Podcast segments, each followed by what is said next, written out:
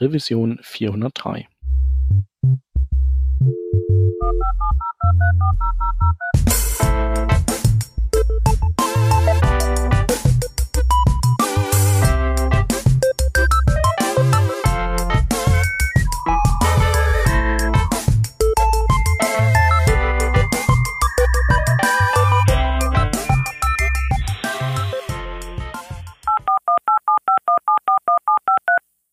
Diese Revision von Working Draft wird euch präsentiert von DevJobs.at, Österreichs größtem Karriereportal für Entwickler und IT-Spezialisten. Bei DevJobs.at sind nicht nur die mehr als 2800 Jobs und die über 2500 vertretenen Firmen interessant, sondern auch die KI-basierte Matching-Technologie. Dank dieser müsst ihr nämlich nicht mehr selbst aktiv tausende von Jobinseraten durchwühlen, sondern ihr bekommt auf Basis eures Wunschjobprofils exakt passende Jobvorschläge bequem per E-Mail. Die Vorteile gegenüber der manuellen Jobsuche oder, Gott bewahre, der Kommunikation mit spammenden Personalberatern auf Xing oder LinkedIn, die sind offensichtlich. Auf devjobs.at könnt ihr einfach die KI für euch arbeiten lassen und dabei sicher sein, dass ihr weder im Spam versinkt, noch euren Traumjob verpasst. Also, auf geht's! Besucht einfach devjobs.at, genauso wie man es spricht, devjobs.at und klickt in der Navigation auf Wunschjob. Das startet den smarten Assistenten und es startet eure Reise in eine bessere Zukunft. Wir bedanken uns bei DevJobs.at für die Unterstützung von dieser Revision von Working Draft. Hallo und herzlich willkommen zu Working Draft Revision 403. Wir sind heute drei Mann aus dem Stammteam. Zum einen hätten wir da den Hans. Hi. Den Khalil. Hallo. Und ich bin der Shep. Und wir haben gedacht, wir machen heute mal eine kurze Folge ähm, und der Khalil hat was Schönes auf der React Rally Konferenz, ähm, ja, irgendwie aufgeschnappt, geschnitten, was, äh, was irgendwie so äh, ganz interessant sich anhörte. Ähm, worum ging's da? Genau, ähm, also ich bin das irgendwie zufällig über Twitter drauf gestolpert. Äh, da gab es da die ganzen React Rally 2019 Videos sind da. Und ich habe mir ähm, das Video angeschaut von, äh, von dem Talk von der Nicole Sullivan, auch ähm, als Stubbornella auf Twitter bekannt. Und die ist jetzt Frameworks PM bei Google und ähm, hat so ein bisschen darüber gesprochen, wie Google und das Google Chrome Team jetzt stark mit den Framework ähm, Autoren irgendwie arbeitet und ähm, über verschiedene Sachen spricht. Äh, wie man zum Beispiel, ich glaube, es geht so einfach darum, wie macht man den Browser besser für Frameworks, damit Frameworks ähm, effizienter, schneller sind, äh, vielleicht weniger machen müssen und solche Geschichten. Und äh, ein Beispiel, das sie genannt hat, war, dass eben diese äh, Scheduling API, an dem das React-Team gearbeitet hat, wo es darum geht, irgendwie, ähm, also festzustellen, wann ist der Browser idle oder so und was habe ich, wann kann ich was, welche Arbeit schedulen, damit ich die ganze Zeit halt irgendwie immer flüssige Animationen habe und immer interaktiv bin für den User, ähm, dass die besser im Browser aufgehoben ist als jetzt ähm, im Framework, weil eben nicht nur ein Framework manchmal auf einer Seite läuft, sondern dass du eben auch irgendwelche äh, anderen Javas Third-Party JavaScripte hast und so weiter. Und da ist dann eben bringt's dir eben nicht viel, wenn dieser Scheduler nur im Framework ist, sondern äh, besser im Browser, weil dann gilt halt dieses Scheduling für alles, äh, was da an JavaScript läuft.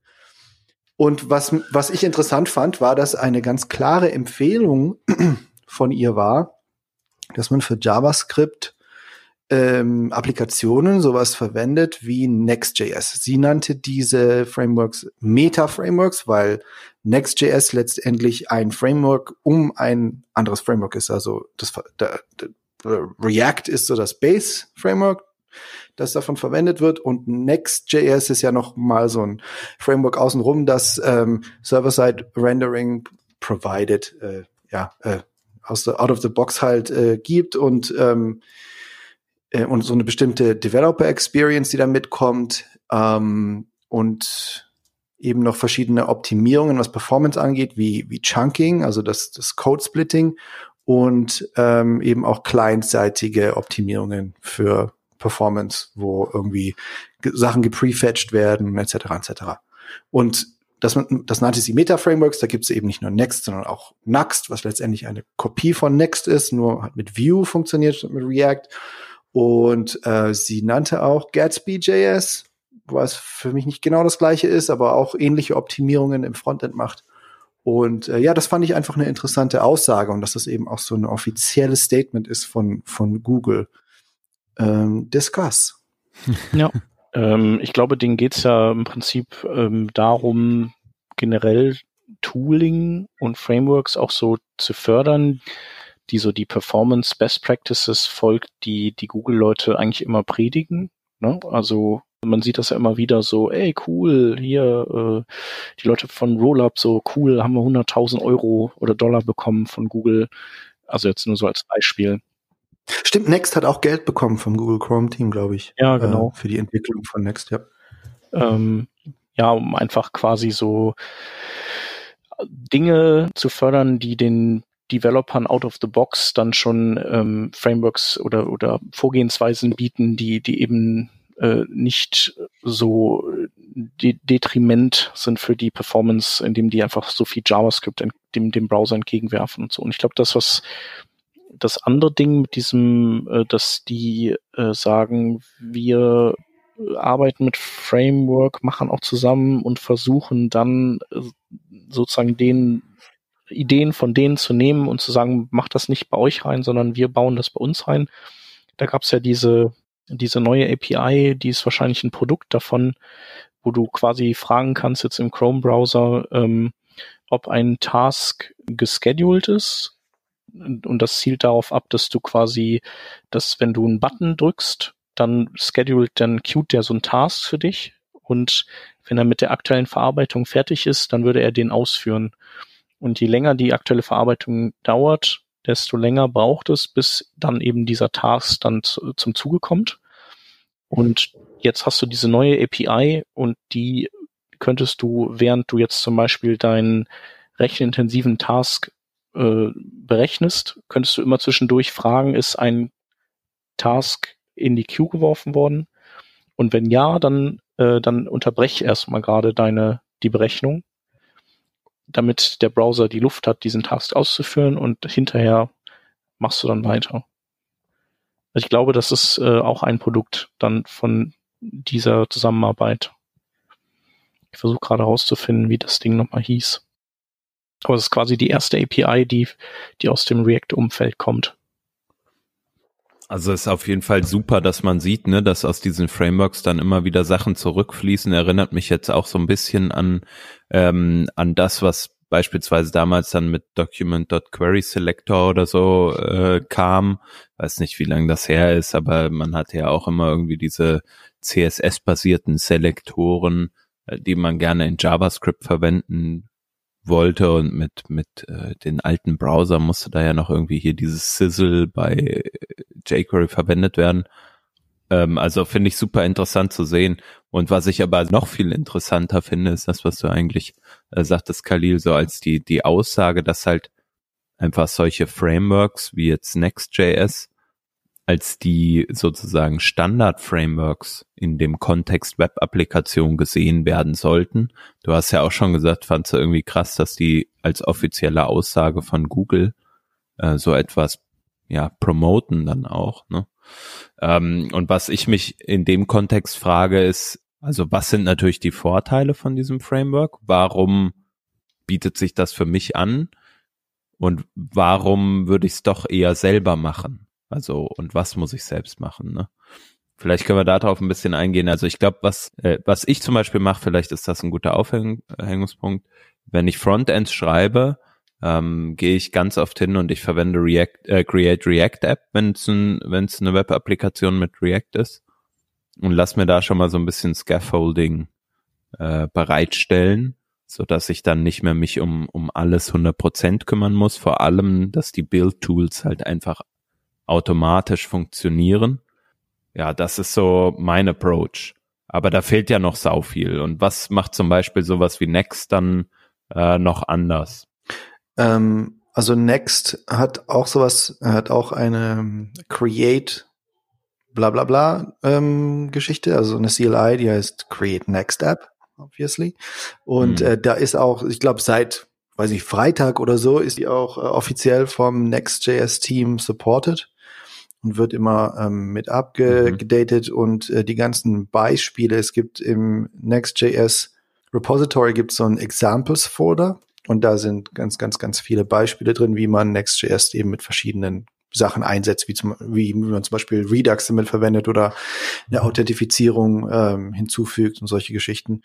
Und äh, die kann man auch als NPM-Pakete dann installieren mit diesem Create Next App und hat dann eben das alles irgendwie schon so als Template. Also man kriegt schon sehr, sehr, sehr viel ähm, out of the box. Die Developer Experience ist schon sehr gut, weil du letztendlich also genauso wie bei Create React App ja also das Hot Reloading hast, du hast einen Development Server, Du hast, wenn du halt so diesen Buy-in äh, machst mit Next.js und Zeit mit dieser Now-Plattform, hast du auch dieses Deployment direkt out of the box. Und mhm. da brauchst du eigentlich nicht viel. Also Next.js hat dann auch, das hat ja auch dieses CSS in JS Flavor, was die ähm, mit anbieten, damit die eben ähm, das Code Splitting ordentlich machen können.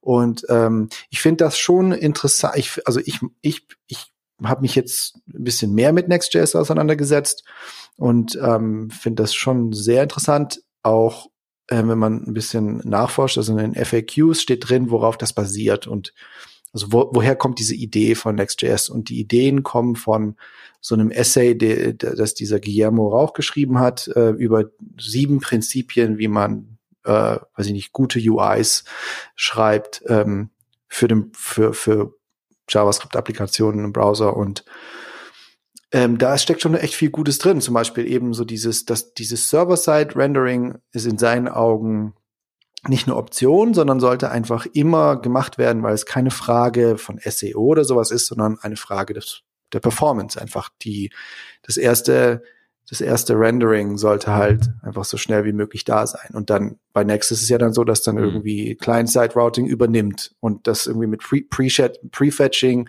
verbunden wird, so dass du halt ähm, eine sehr hohe Performance hast und einfach auch keine Reloads und so weiter. Das, was man halt dann wieder von der SPA kennt. So, das, das was Create React App ist irgendwie.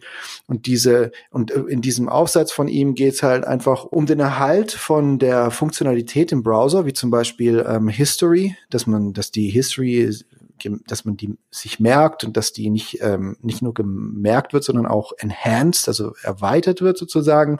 Dass zum Beispiel auch Scroll History ähm, dass die gemerkt wird und solche Geschichten. Also dass das, was da, was, was, was so die, die, die, dieses Paradigma des Browsers ist, dass das einfach, dass das nicht einfach vergessen wird, was ja oft auch in Client-Side, äh, Client-Side-Applications passiert, ähm, dass das eben nicht der Fall ist, sondern dass das so wirklich so eine Fusion ist zwischen JavaScript-App und wie der Browser schon immer funktioniert hat, so ein bisschen. Und da steckt ganz viel schlaues Zeug drin. So, das ist echt, das ist echt ziemlich mhm. cool. Und du brauchst letztendlich nicht viel mehr als das, was du von diesem Create Next App kriegst, um was zu bauen, was alles mhm. kann. Also ich, du hast auch äh, einen Punkt auf jeden Fall jetzt schon vorweggenommen, den äh, sonst ich nochmal reingeworfen hätte. Und das finde ich eigentlich ähm, super gut. Also was ich mich gefragt habe, ist, braucht man, also wenn man auch in diesem App-Kontext unterwegs ist und alles ist hinter einem Login und so weiter, ne, ähm, braucht man sich dann überhaupt mit diesem Server-Side Rendering so krass beschäftigen. Aber du hast ja jetzt auch schon genannt, diese ganzen Punkte, nämlich es geht nicht nur darum, eine suchmaschinenoptimierte Variante bereitzustellen, sondern es geht halt auch darum, ähm, performant zu sein. Es geht darum, ähm, ja, andere Sachen wie beispielsweise äh, Thema History anzubieten. Wenn man sich da halt äh, gedanklich als Developer reinversetzen muss und sich über diese Sachen halt viele Gedanken machen muss, nimmt das natürlich Zeit in Anspruch. Und ähm, ich glaube, warum, äh, warum Google auch sozusagen dann in die Offensive geht und sagt, hier verwendet doch mal lieber so ein Meta-Framework, ähm, ist dann bestimmt auch, weil sie sagen, okay, wir lassen es lieber oder wir nehmen es in Kauf, dass sozusagen eine generalistische Lösung verwendet wird, die an der einen oder anderen Stelle vielleicht nicht 100% optimal ist, aber dafür so viele andere Sachen einfach so viel richtiger macht, als wenn es ein äh, Developer äh, grundsätzlich selbst implementieren müsste. Also wenn man halt immer diese Best Practices, die ja auch diese Frameworks mitbringen, äh, wenn man die alle selbst sozusagen implementieren muss bei sich, dann ist man eine Zeit lang beschäftigt. Ja. Ich meine, ich war ja vor, vor vielen Jahren irgendwie mal äh, bei HTML5 Boilerplate involviert und diese Research, die da wirklich in die kleinsten Bits sozusagen geflossen ist, wirklich in eine Zeile, wo dann wirklich äh, tagelang diskutiert wurde, was ist die beste Möglichkeit und das wurde dann damals noch Cross-Browser und Cross-Plattform getestet und so und genauso ist es ja aber auch mit einem Next.js ne, oder, oder einem anderen Meta-Framework, ähm, wo einfach so viel Best Practice schon reingeflossen ist, was, wo man sich vielleicht selbst gar keine Gedanken ähm, drüber macht und das würde man dann vergessen, wenn man es selbstständig implementieren würde. Das also schon, ich finde das schon ein gutes Argument äh, zu sagen, äh, deshalb verwende ich dann so ein Meta-Framework. Ja. Also leuchtet mir ein.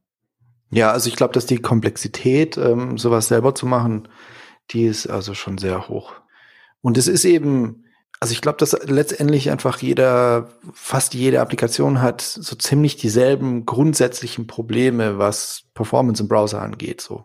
Und deswegen sind solche Lösungen, die jetzt Next.js bringt, ähm, glaube ich, ganz gut, weil die so viel bringen, die grundsätzliche Performance schaffen für deine Applikation out of the box und gleichzeitig aber auch eine Flexibilität mitbringen, weil du eben ähm, sowohl Bubble als auch Webpack ähm, anpassen kannst, so was die Konfiguration angeht. Ja. Also da, da ist es dann letztendlich schon recht flexibel. Also die ganze Komplexität wird versteckt hinter irgendwie äh, NPM-Paketen und ähm, ist aber dann aber auch äh, erweiterbar oder änderbar. Und ja, aber ich finde, dasselbe gilt eben auch für Create React App. Also die Komplexität, die da in diesem Webpack drinsteckt, was die da alles drin haben, ist auch absolut äh, krank. aber ist aber für eine React-Applikation halt wichtig. irgendwie. Also auch diese ganze Research, die da reingegangen ist. Ja, und das Beispiel von HTML5 Boilerplate ist, ist eben genau, illustriert das eben auch schön, dass äh, wie viel man da letztendlich rein investieren muss. Und deswegen ist es gut, dass es diese Tools gibt, die, die diese Recherche ähm, im Endeffekt äh, für dich so dir die einfach so geben letztendlich ähm, mhm. und die Lösung da, die da damit mitkommt. Es ist aber dann gleichzeitig auch wichtig, sich damit zu befassen, äh, dass diese Recherche passiert ist und und und die Begründungen durchzulesen, die Dokumentation durchzulesen. Ich glaube, es ist bei Next.js zum Beispiel auch ziemlich gut, wenn man sich dieses diesen Essay durchliest vom vom Guillermo, worauf dieses Meta-Framework basiert, weil du dann nämlich auch mit einem anderen Mindset deine Applikation schreibst. Ich hatte nämlich zum Beispiel so eine Unterhaltung mit, mit einem Entwickler, der sich ein bisschen über Next.js beschwert hat, weil die irgendwie für das Startup, in dem er da arbeitet, irgendwie Next.js verwendet hat.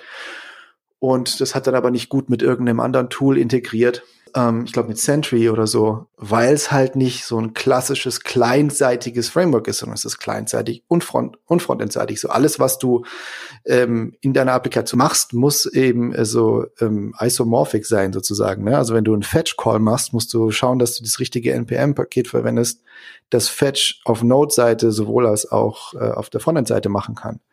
Oder mhm. umgekehrt. Ähm, und ähm, ja, aber ich glaube, dass es eben halt auch der falsche Ansatz ist, mit einem PHP-Mindset oder sowas ranzugehen. Obwohl die auch sagen, die wollen eigentlich diese, diese PHP ähm, Ease of Use und Developer Experience eigentlich kopieren sozusagen oder sind davon auch inspiriert bei Next.js. Aber trotzdem ist es eben nicht eine reine Client-Side-App, sondern es ist halt was völlig anderes. Es geht darum, die UI für den, für den User letztendlich so optimal wie möglich zu implementieren. Und da muss man auch ein bisschen ja, Kontext haben so dafür. Ich glaube, das ist eben auch ganz wichtig. Und es ist irgendwie sowas, was recht neu ist und was, was ähm, ich glaube, was noch irgendwie äh, sich entwickeln wird und recht spannend ist. Ja, ist vielleicht noch nicht so bei allen dann so äh, angekommen. Ne? Also ich merke es an, an, mir selbst. Ja. Aber was ich jetzt auf jeden Fall mitnehme, ist, ich muss mir auf jeden Fall jetzt mal über Server-Side-Rendering auch in Applikationen mehr Gedanken machen. Ja, das macht, glaube ich, Sinn. Was sagt eigentlich der Performance-Papst zu sowas? Der Performance-Papst, der geht da natürlich konform. Also, weil ähm, äh, je weniger du den Client, also je weniger der Client machen muss, desto besser ist das natürlich. Und äh, gerade, also Server-Side-Rendering hat ja auch viele Vorteile, ne? also sowas wie, dass du das HTML streamen kannst ähm, und quasi schon äh, früher losrennen kannst. Das, das geht halt im kleinzeitigen Rendering nicht so einfach. Also da wird ja auch nicht sofort nach dem Hydrieren dann auch kleinzeitig drüber gerendert, sondern äh, das, da wird dann erstmal gewartet, bis der State sich gegebenenfalls ändert und so, ne? Bei diesem hybriden Ansatz. Mhm. Sprich, der Client ist auch einfach erstmal in Wartestellung. Mhm. Ähm, wobei ich glaube auch, dass diese, also je nachdem, wie viel Daten du dann nachhydrieren musst, das, das kann auch eine Weile dauern. Also ich glaube, das sollte man nicht unterschätzen, diese, diese Phase des, äh, der, diese Hydration-Phase, wo du vielleicht dann deine Seite zwar siehst, weil die ja serverseitig gerendert ist, aber du trotzdem mit der nicht interagieren kannst. Äh, ja, ähm, aber da kommt ja, also jedenfalls bei Next.js kommt ja so dieses, diese, die optimieren ja dafür auch wieder. Also den, ja. den, den, Fehler, den man ja öfters äh, macht oder gesehen hat oder wo man gesagt hat, okay, wir brauchen Server-Side, aber wir brauchen auch die, die Client-Side-Applikation, ist, dass man halt die, weiß ich, die Shell rendert irgendwie auf dem Server, dann kommt die Shell und dann kommt die ganze Welt. Da kommt die ganze JavaScript-Welt irgendwie runter gepurzelt und braucht irgendwie fünf Minuten und dann muss diese erstmal gepasst werden und so und hast du nicht gesehen.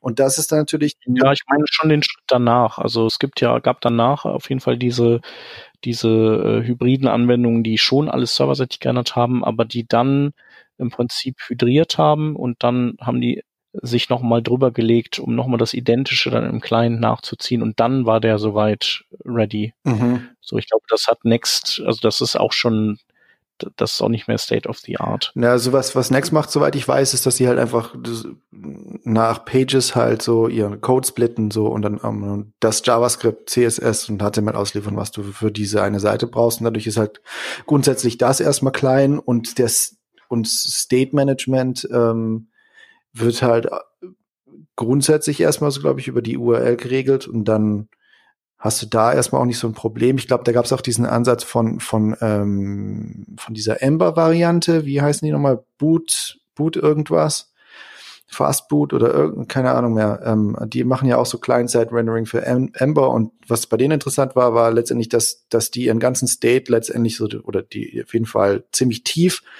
den State irgendwie über die URL abbilden und ähm, solange kein JavaScript da ist oder greift, kannst du alles irgendwie über den Server abhandeln. So, also wenn du irgendwie mhm. deine deine Seite hast und sofort klickst, bevor das JavaScript überhaupt da ist oder überhaupt äh, gepasst ist oder das Date oder was, dann klickst du auf den Link, der funktioniert schon, weil der einfach einen Request an den Server sendet und das dann irgendwie auf dem Server. Also es gibt halt so, ähm, ja, glaube ich, Ansätze, um eben dieses Hydrierungsproblem so ein bisschen, da ein bisschen anzugehen, sodass du eben keine eingefrorene Seite hast. Das ist natürlich dann genauso schlecht wie alles auf dem Client zu ändern. Ja, es, ich glaube, es ist ein bisschen besser, weil man so erstmal, man kann ja schon mal rezipieren, ne? Und so Sachen wie Scrolling, das geht ja meistens auch, weil das, äh, das wird dann äh, an den äh, Compositor abgegeben. Da, da kann der Main Thread auch beschäftigt sein mit, zumindest in modernen Browsern. Also, aber sobald du tatsächlich dann interagieren willst, dann merkst du dann das, was faul ist. Ja. Dass es doch noch nicht so die ganze Geschichte ist, die du da vor dir siehst. Ja, Genau, bezüglich Codesplitting, äh, da sind ja die, diese ganzen Frameworks, äh, so gerade was so CSS und sowas angeht, oder auch eben auch Codesplitting für JavaScript, sind die natürlich im Vorteil durch eben die JavaScript-Modules und, und Webpack und so. Und da ist jetzt aber auch gerade in Arbeit echte CSS-Module. Also heißt leider auch CSS-Modules, so wie wie dieses äh, CSS in JS-Paket oder diese Library. Ja, diese Scoping Library. Ich glaube, es ist gar nicht in JS. Es macht einfach nur, es erzeugt nur so diese, ähm, ach doch, ja. erzeugt diese Klassen, diese, ja, diese ähm, gehashten oder wie. Genau, aber da sind wir auf jeden Fall auch dran und. Ja, cool. Es liegt halt nahe, ne? CSS-Modules ist schwierig, da was anderes ja. zu nehmen. Genau. Naja, da musst du aber immer noch irgendwie das hinbekommen, dass du weißt, dass du das CSS brauchst, weil du eben äh, die, die View einer bestimmten Komponente in, gerade auch äh, raus aus deinem Köcher gezogen hast und so. Also mal sehen, ob man mhm. das auch noch mal irgendwo abseits von, von diesen Frameworks äh, reinkriegt in, in andere Umgebungen. Hm. Cool wäre das schon. Hm. Work Components. Also für Web Ja, Components genau. gibt es ja noch keine Lösung, ne? Für so, also so eine Next.js-mäßige. Es gibt Server-Side-Rendering, soweit ich weiß, aber nicht so ein schönes Paket, wie es jetzt für React zum Beispiel gibt. Ja, und du hast halt da auch immer noch das Problem, dass du erst quasi beim Laden dir der Web Components äh, sozusagen der Browser sieht, was für CSS er braucht und dann erst losrennen kann. Also so, so was Schönes, wo du, wo du das ganze CSS, was du für diese eine spezielle Route brauchst, verpacken kannst. Das wäre halt cool und dann hast du das halt oben in der Seite schon. Ja. Das ist halt so in diesem, in diesem Bereich der äh, React und Next und Gatsby und Zeugs äh, gelöst und Mhm. woanders eben nicht. Das ist schon cool. Hm. Ja, stimmt. Einfach über diesen Dependency Tree. Ja. Genau. Ich hatte vorhin übrigens äh, noch dieses, äh, das gefunden, was von Facebook kam. Das ist nämlich äh, is äh, Input Pending heißt die API. Ah, okay.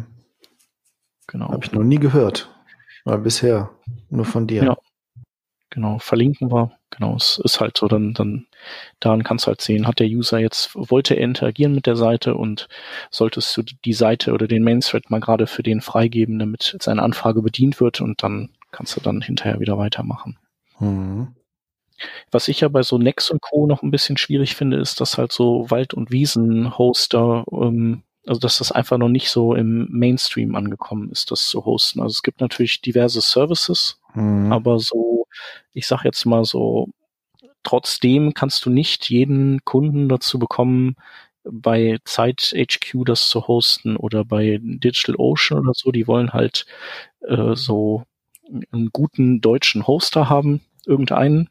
Hm. Und äh, da gibt's irgendwie nicht so viel richtig viele. Also und Uberspace ist dann schon wieder nerdy.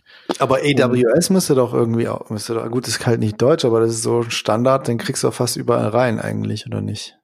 Weil, AW also zum Beispiel äh, Next.js kannst du ja komplett serverless hosten. Also dass jede einzelne Page kannst du als äh, Function, als äh, Function, also Service hosten. Und kannst du Ja. einfach sagen, hier, komm, wir nehmen hier äh, AWS Lambda und hosten deine, deine Marketingseite da oben. Also gefühlt würde ich sagen, das ist noch so ein bisschen was, was fehlt, was so dem im Weg steht Ja. manchmal. Ja, es ist natürlich auch noch gar nicht so weit verbreitet, glaube ich. Also es ist natürlich schon, ähm, viele wissen davon, also vor allem natürlich so die Entwickler irgendwie, so die Entwicklerwelt, die so auf Twitter rummacht und so und so die Startups. Ich glaube, das ist eben sehr attraktiv, gerade für Startups, die irgendwie schnell was Performantes hochziehen müssen. Ja. Ähm, aber so richtig ähm, krass verbreitet und was das genau ist und warum und so, also das, das ist noch nicht so richtig, äh, so richtig verbreitet. Ich, was ich auch interessant finde, ist, ich habe jetzt zweimal so ein, ähm, so ein Intro, äh, so ein Intro to Next.js Vortrag gehalten, äh, einmal auf dem Meetup, einmal bei uns intern in der Firma. Und jedes Mal kommt die Frage, und das ist, das habe ich bei mir schon im Vortrag als, als FAQ drin, ähm, was ist der Unterschied zu Gatsby.js? Und ähm, ich finde das eben interessant, dass, also ich erkläre lang und breit, was Next.js macht. So, das ist ja letztendlich, also Next.js ist ja eine Möglichkeit, eine JavaScript-Applikation zu schreiben, die aber auch gleichzeitig eine dynamische, serverseitige Applikation ist, weil du Mhm. halt, da gibt es eben diese Lifecycle-Funktion, die die eingeführt haben, ähm, die dir erlaubt, dann auf dem Server irgendwie Daten zu holen, bevor deine Seite gerendert wird. Und äh, Gatsby ist auf jeden Fall 100% ja ein Static Site Generator, Generator. Und ich finde das irgendwie interessant, dass der Unterschied da, der scheint nicht so richtig klar zu sein. Was ist eine dynamische Seite und was ist ein Static Site Generator? Ge Generator, weil es liegt so ein bisschen daran, dass die Art und Weise, wie du eine Seite beschreibst in Gatsby, sehr ähnlich aussieht Hm. Wie Ja. eine Seite in Next.js, weil die halt beides, was einfach React-Komponenten sind. Letztendlich. Finde ich irgendwie lustig. Ähm, war mir nicht so klar, dass das irgendwie, dass, dass, dass das nicht klar ist irgendwie. Also in Ähm. der Handhabung ist es ja dann ein bisschen unterschiedlich, also so irgendwie Ja. erstmal gleich, aber dann in, im weiteren Verfahren unterschiedlich. Aber ich würde sagen, für den, für den User und dessen und auch so unter dem, wo, wo wir jetzt quasi äh, gestartet sind, äh, dass man serverseitig rendert und clientseitig dann nochmal enhanced oder sowas in der Art. Da sind sie sich ja dann auch wieder ähnlich, oder? Nee, eben nicht, weil also die, das Enhancement ist da bei Gatsby.js. Die machen, ähm, kriegst auch diese 100 weiß ich nicht, Lighthouse-Punkte oder was auch immer, Performance, ähm, oder nicht 100, weil es keine PWA ist oder irgendwie so, ähm, weil es, weil es irgendwie Chunking macht und und auch Prefetching und ich weiß gar nicht genau, was die alles machen, aber auch eben sehr viel, sehr viel Recherche in das ähm, Optimieren von einer statischen Seite äh, gegangen ist. Ja. Und aber es ist ein Static Site Generator. Also Gatsby der holt sich zur Bild, also zur Bildzeit, also mhm. zu dem Zeitpunkt, wo die Seite ähm, statisch gerendert wird, ähm, da holt sich Gatsby eben Daten über GraphQL, weil das so deren ähm, Interface ist, das sie sich ausgesucht haben. Ähm, die haben halt Plugins für alle möglichen Datenquellen, wie eben Headless äh, WordPress zum Beispiel oder Storyblock oder Markdown-Dateien und alles wird einfach über GraphQL angesprochen zur Bildzeit. Und daraus werden aber dann statische Seiten äh, generiert, momentan sogar wirklich immer von Scratch alle. Egal wie groß deine Seite ist und egal was sich geändert hat, es kann sich nur ein Punkt irgendwo geändert haben, irgendwie ein, ein Ausrufezeichen oder so. Es wird dann die ganze Welt neu gerendert und dann von irgendwo auf deinen Server gepusht ähm, und dann statisch gehostet. Und Next.js ist eine, ist eine Node-App mhm. und, und läuft halt auf dem Node-Server, weil du ja irgendwie äh, Daten holen, also ja. on demand sozusagen Daten holen können musst. Wobei Next.js auch die Seiten, die Next.js statisch generieren kann, weil Next.js weiß, diese Seite holt keine Daten, also generiert dann aber auch statische Seiten. Also so ein, so ein, so ein Mix. Ja. Und ich meine, bei Gatsby kannst du doch auch Teile dann doch noch äh, kleinseitig äh, ähm, äh, beleben, oder? Äh, also wenn sie dann da sind, ja, aber du kannst aber nicht dynamisch auf dem Server Daten holen. Nee, nee, genau. Aber für den, für den User ist es dann, also dem ist es dann ja am Ende auch wieder Wurst. Also wie, wie das Ganze. Dem User, ja. Du kannst natürlich dann Du kannst natürlich alles JavaScript der Welt dann auf der Client-Seite laufen lassen, auf Gatsby natürlich. Das ist gar keine Frage. Aber der Unterschied ist halt, wenn jetzt, äh, jetzt nehmen wir mal an, irgendwie, ich weiß nicht, du hast halt irgendwie irgendeine Content-Seite und du hast ein Team, das befüllt ähm, irgendein Headless CMS mit Content, ähm, machen irgendwelche Updates. Der Unterschied zwischen Next.js und Gatsby.js ist einfach dann der, dass halt Next.js ähm, sofort da, Gatsby braucht seine, seine Build-Time und dann hast du es genau. auch. Ja. Genau. Ja. Und da ist es eben so, das ist deren Schwachstelle und soweit ich weiß, wollen die da ganz viel VC-Geld reinstecken in dieses ähm, Implementieren von einem, wie heißt es? Incremental Build wahrscheinlich. Ne? Incremental Build irgendwie, genau, ja, genau. Damit die halt schneller sind, wenn sich irgendwelche Teile, ja. nur kleine Teile der Seite geändert haben oder so. Genau.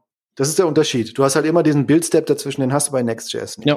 Aber ich glaube, so jetzt aus der Warte des äh, Chrome-Teams, denen ist das ja alles Rille Hauptsache am Ende das Endprodukt ist eins, was halt den, den Browser, den schwachen mobilen Browser irgendwie in Ruhe lässt und irgendwie das Ganze schnell hindonnert. Ja. Ja.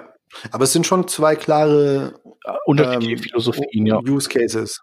Nicht nur Philosophien, sondern Use Cases. Ich finde nicht, dass du unbedingt die gleiche Geschichte, also mit beiden Tools am besten implementierst. Also ja. Gatsby.js würde ich sagen, ist eher Content und Next.js könnte Content sein, aber auch eine Applikation. Ja. Dann, ähm, genau, wir können ja mal geguckt, hier die äh, Nicole, die spricht ja so auf diversen Events über diese Geschichten. Können wir auch mal eins, eins der Videos dann verlinken in den Show Notes. Ja, lass uns doch das React Rally Video nehmen. Habe ich schon rausgesucht, liegt schon, ja, ist cool. schon in den vorgemerkten Show Notes sozusagen drin. Perfekt. Ja, genau. Und äh, eben äh, wer von den Hörern an einem coolen, einer coolen Library, Framework oder sonst was arbeitet, das sozusagen diese, diese, den Anspruch der, der Googler auch erfüllt, dann äh, kann man sich da auch bewerben für diesen Pod und auch was abkriegen davon. Ah, okay, ja, cool. Und gibt's irgendwie, fällt euch irgendwas ein, wo ihr sagen würdet, okay, Ähm, weiß ich, da geht sowas wie Next.js gar nicht. Oder da bräuchte man sowas wie Create React App oder weil, weil grundsätzlich fällt, für, wir reden drüber und uns, die schneiden sehr positiv ab. Google sagt, es ist gut, wir sagen, es ist gut. Ich glaube, das ist eher, ähm, ich glaube, das ist dann eher sowas, was ich halt meinte. Also, dass du gegebenenfalls scheiterst äh, daran, dass du es eben nicht überall hosten kannst. Ach so. Wo du es hm, möchtest. Ja, okay. Und dann ist das schon direkt ein Problem oder das muss in-house gehostet werden und dann müssen die irgendwie Node, äh, dann verstehen die das aber nicht mhm. und dann ähm, Oh Gott, ja, sowas ist aber echt immer ermüdend. Ja, genau. Also ich meine, das ist ja auch schon, ich, ich habe jetzt mal so aus Spaß mal eben einfach bei 1 und 1 nachgeguckt, ob die Node-Hosting bieten. Ich habe es jetzt nicht gefunden und so. Also es ist irgendwie, das kommt auch einfach nicht aus den Füßen. Also ja, das, äh, das äh, braucht irgendwie keiner, will irgendwie keiner. Ja, oder es ist einfach zu, vielleicht auch, macht den noch zu, äh, zu viel Probleme, so ein Node-Hosting. Ich weiß es ja nicht. Da kann ja auch mal so, ich meine, bei PHP ist es halt einfach, ne? Das Ding geht hoch, führt aus, stirbt und wenn es zu lange braucht, wird es halt abgeschossen. So. Ja, da, da brauchst du halt kein Node-Hosting, ne? Brauchst du einfach ja. nicht. Also ich meine. Das ist da machst du damit, da, da machst du kein Geld. Nee. In dem Fall dann auch. Nee. Das macht businessmäßig auch gar keinen Sinn und es ist dann halt schon, es ist dann so ein Implementierungsdetail, wo, wo der Entwickler dann sagen muss, okay, wir machen jetzt die und die Anwendung dazu in der und der Technologie und dann, oder der, weiß ich nicht, der te te technologische Dienstleister muss dann sagen, und dann brauchen wir das in das Hosting und das holen wir beim Hoster so und so, no. bla bla bla. Ja, genau. Uber, Uber, wie heißen die nochmal? Uber Hosts? Uber Space? Über, Überspace, genau. Ja. ja, aber die sind ja auch nicht Enterprise-tauglich und möchten das auch nicht und das möchte das nicht. Aber die haben, äh, die haben auch eine andere, also derjenige, der das macht, der Uberspace macht, der, der hat auch noch so, so eine richtige, in Anführungszeichen, aus den Company, die dann genau solche Sachen mhm. machen. Ich weiß aber nicht, wie die heißt. Ja. ja, mal sehen. Aber da, da sträubt sich halt irgendwie so dann immer so dann die Geschäftsführung dann oder so? Oder, oder wer, wer sträubt sich dann letztendlich dann dagegen? Weil man halt schon irgendwie, man hat schon dieses 1 und 1 Paket oder? Ich glaube, das ist einfach so die, die Summe an Innovationen, die da so auf einmal, also das ist so auch eine gewisse Form der Angst, äh, so das vor dem Kontrollverlust, weil man nicht mehr genau weiß, was da passiert. Und aber das ist doch nicht mehr so neu, ja, so, so Node und so. Also, naja. Ja, ja. Ich glaube, es, ja, es ähm. kommt drauf an. Tatsächlich. Aber vielleicht ist das auch ein gutes äh, Stichwort, um einfach mal die, unsere Hörer dann nochmal äh, an Bord zu holen, weil, äh, also A, um zu hören, wie da die Einschätzung ist und äh, wenn ja. äh, und, und wenn die Meinung auch ist, dass so ein so was wie Next.js auch noch schwierig unterzubringen ist, äh, also welche weiteren Gründe so Leute davon abhält. Ja. Gatsby.js kann man ja ohne weiteres einsetzen. Das läuft ja dann überall. Ja. Das ist ja, das ist ja alles genau.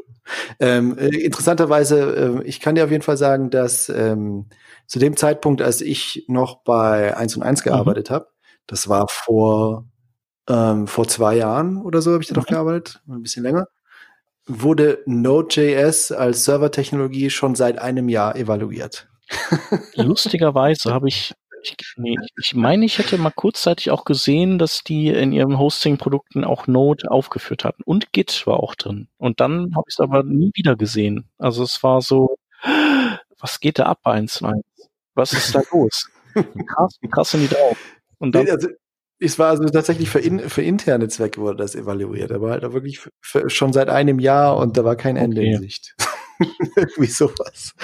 Ah, das ist schon ja. super. Genau. Ja gut, ich glaube, dann sind wir für heute am, äh, so am, am, am Endbereich der Sendung angelangt. Genau. Genau. Wie gesagt, wir, wir äh, stellen mal diese Fragen in den Raum und vielleicht kriegen wir da ja noch ein bisschen, bisschen interessantes Feedback, äh, das wir gar nicht Würde mich auch interessieren, ja. hatten. Einen Hinweis kann man vielleicht noch geben, unabhängig von dem Thema. Ähm, wir haben nämlich einen neuen Patron. Und zwar ist das der Johannes. Dem können wir Danke sagen.